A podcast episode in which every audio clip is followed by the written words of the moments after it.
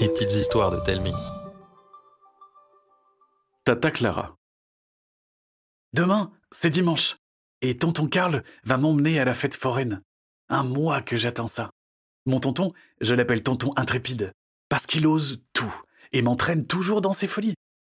C'est grâce à lui que j'ai pu faire le parcours de l'extrême à l'acrobranche, que j'ai réussi à sauter du plongeoir de 10 mètres de haut à la piscine des peupliers, et que j'ai fini troisième à la grande compétition régionale de judo. Pour lui, la peur, ça empêche les gens de s'amuser.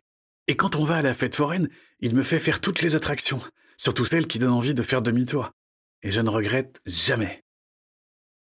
En rentrant du judo, je trouve papa assis sur le canapé du salon. Quand il me voit arriver, il s'éteint et fixe un point au-dessus de ma tête en se tordant les mains dans tous les sens. La fête foraine est annulée? Pourquoi tu dis ça? Ben, t'as ta tête des mauvaises nouvelles. Pas du tout. J'ai même une, bonne nouvelle. Qu'est-ce que tu vas me raconter? Euh, Karl vient toujours dimanche, mais il a changé. Ça y est? Il a enfin les cheveux verts? Non. Tonton est une femme maintenant. Elle s'appelle Clara. N'importe quoi Tonton est un homme, il s'appelle Karl. C'est vrai. Jusqu'à présent, le corps de Clara était celui d'un homme. Mais à l'intérieur, elle s'est toujours sentie femme. Elle se sentait mal dans sa peau, et ça la rendait malheureuse. Impossible Tonton n'a jamais été triste, il sourit et rigole tout le temps. C'est ce qu'on pensait tous. En réalité, depuis toute petite, elle faisait semblant d'être heureuse. Tout à coup, ma respiration s'accélère et mon ventre se serre, comme si j'avais fait euh, dix tours de super grand 8 sans faire de pause. Moi aussi, ça a été un choc quand j'ai appris la nouvelle. Surtout d'apprendre qu'elle était si malheureuse toutes ces années sans rien voir. Maintenant qu'elle est enfin elle-même, elle se sent bien. Et savoir qu'elle est heureuse, c'est ce qu'il y a de plus important, tu ne penses pas? Non, enfin si, mais, non J'ai l'impression que mon cerveau va exploser. J'ai envie de crier et qu'il m'avoue que c'est faux, mais je préfère me ruer dans ma chambre en claquant la porte. J'ai pas besoin d'une tata, moi. Tout ce que je veux, c'est mon tonton. Je suis recroquevillé dans mon lit quand papa passe la tête par la porte de ma chambre. Si t'es pas venu me dire que c'est une blague, tu peux partir. Jim, écoute, pourquoi tonton n'est pas resté comme il était? Mon chéri. Clara était trop triste, coincée dans un corps d'homme. Imagine que toi, tu sois coincé dans un corps de fille, toute ta vie. Ce serait horrible. J'aurais envie de sortir de là. Mais c'est pour ça que Clara était si triste. C'est que je, je ne veux pas que tonton disparaisse. Et puis toi, ça te fait rien de savoir que tu ne reverras jamais plus ton frère? C'est vrai que c'est un grand changement. Mais je suis content de savoir que ma sœur est enfin bien dans sa peau et heureuse. J'ai pas envie de l'oublier, moi, tonton. Ça, c'est impossible. Vos souvenirs existent dans vos cœurs, pour toujours. Mais on pourra quand même aller à la fête foraine avec Clara. Évidemment. Le lendemain midi, on sonne. D'habitude, quand tonton arrive, je me dépêche pour être le premier à ouvrir la porte. Mais aujourd'hui, je reste caché en haut des escaliers. Papa ouvre.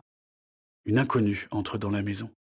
Avec ses longs cheveux blonds bouclés qui lui tombent sur les épaules et sa robe jaune tournesol, on dirait un soleil. Elle m'aperçoit immédiatement et me lance un sourire éblouissant. Pendant une seconde, j'ai l'impression de revoir celui de mon tonton. Elle essaie de me dire quelque chose, mais je file dans ma chambre avant d'entendre le son de sa voix. Assis sur mon lit, je ne me suis jamais aussi senti perdu. Papa toque à la porte et entre. Jim, Clara est arrivée, tu viens lui dire bonjour Ben, j'aimerais bien, mais je, je la connais pas. Bien sûr que si, on se connaît. L'inconnu était juste derrière papa, et il s'approche de moi. Elle me tend un cahier rose et vert avec écrit Les aventures des intrépides dessus. Je reconnais l'écriture, c'est celle de tonton. Qu'est-ce que c'est? Un album avec toutes les photos de nos exploits. Pourquoi tu m'offres ça? Parce que c'est fini? Fini? Tu m'imagines sans toi? Ce serait comme le train fantôme sans les fantômes. Bonjour l'ennui. Alors, ça change rien? Évidemment, regarde toute la place que j'ai laissée dans l'album pour nos futurs exploits. Assez traîné, on va le remplir? On n'a jamais marché aussi vite pour aller à la fête foraine. Clara a l'air d'être sur des ressorts, plus excitée qu'une enfant de trois ans. Elle profite du trajet pour me présenter le programme de la journée. Elle a même fait un plan, avec des numéros, pour qu'on puisse faire chaque attraction au moins deux fois.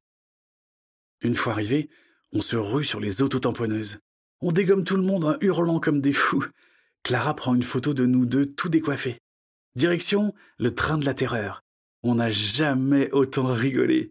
Fantômes, vampires, ogres, tous ont eu droit à leur selfie. Palais des glaces, montagne russe, bateau pirate, boomerang jet, manoir du rire, on enchaîne les attractions à une vitesse folle. Et Clara n'oublie jamais d'immortaliser le moment. On joue aussi, chamboule tout, tire à la carabine, pince aux pluches. On gagne tellement tout qu'on se balade dans les allées de la fête foraine les bras chargés de cadeaux. Vient le grand moment, la nouvelle attraction. La tour infernale. Une tour d'au moins 16 euh, kilomètres de haut. Accrochés à leur siège, les gens montent lentement, dans un bruit encore plus inquiétant que le début des montagnes russes. À un moment, les sièges chutent un peu, les gens hurlent, et ça remonte. Lentement. Et ça recommence, une fois, deux fois, jusqu'à ce qu'ils arrivent en haut. Pendant de longues secondes, il se passe rien. J'entends des gens rire, mais d'autres hurler. Et bim Les sièges chutent d'un coup pour s'arrêter à quelques centimètres du sol seulement. Les gens sortent, ils sont blancs, jaunes, verts. Il y en a même un qui vomit à quelques mètres de moi. Ça va être génial. Le clou de notre parcours. Vas-y, euh, moi, euh, je vais garder les cadeaux. Mais non On va demander au monsieur des tickets de nous les garder. Euh. Vous êtes responsable de vos affaires. C'est écrit partout. T'en fais pas, je suis sûre qu'il va accepter. Et elle s'approche du gardien qui a une tête de vieux pirate mal luné. Jamais il va accepter. Elle s'approche, lui sourit, il ne bouge pas d'un cil. Elle lui parle, me pointe du doigt, il se gratte la tête, elle a l'air d'insister, puis me fait signe de venir. Il accepte de garder nos cadeaux et me souhaite un joyeux anniversaire. Avant que je ne puisse réagir, Clara m'entraîne avec elle. Même pas besoin de faire la tour infernale, je deviens à mon tour tout blanc et j'ai envie de vomir. Clara me serre très fort la main. Tonton faisait toujours ça quand il voyait que j'avais peur. Et ça marche. Mon cœur se calme et on se dirige vers la tour. On boucle nos ceintures et on commence notre lente ascension. Je fais l'erreur de regarder en bas, j'ai l'impression d'étouffer.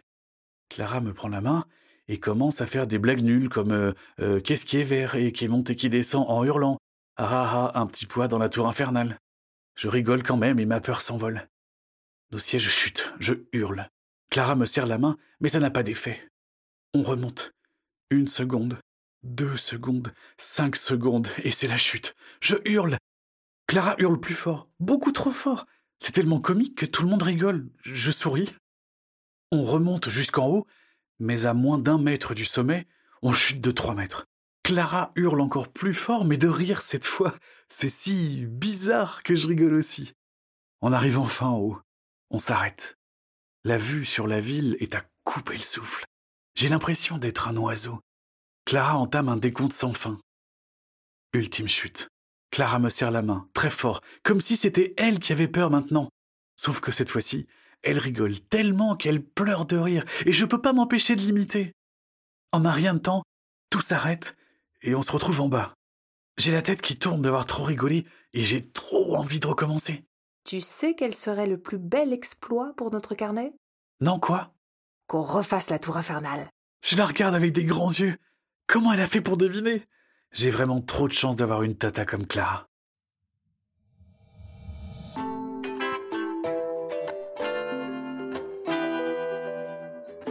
C'était une histoire de Cécile Rubin, racontée par Arnaud Guillou. Vous avez aimé cette histoire? Dites-le nous par mail, Facebook ou en laissant un commentaire sur votre application de podcast. Ça nous fera très plaisir. À bientôt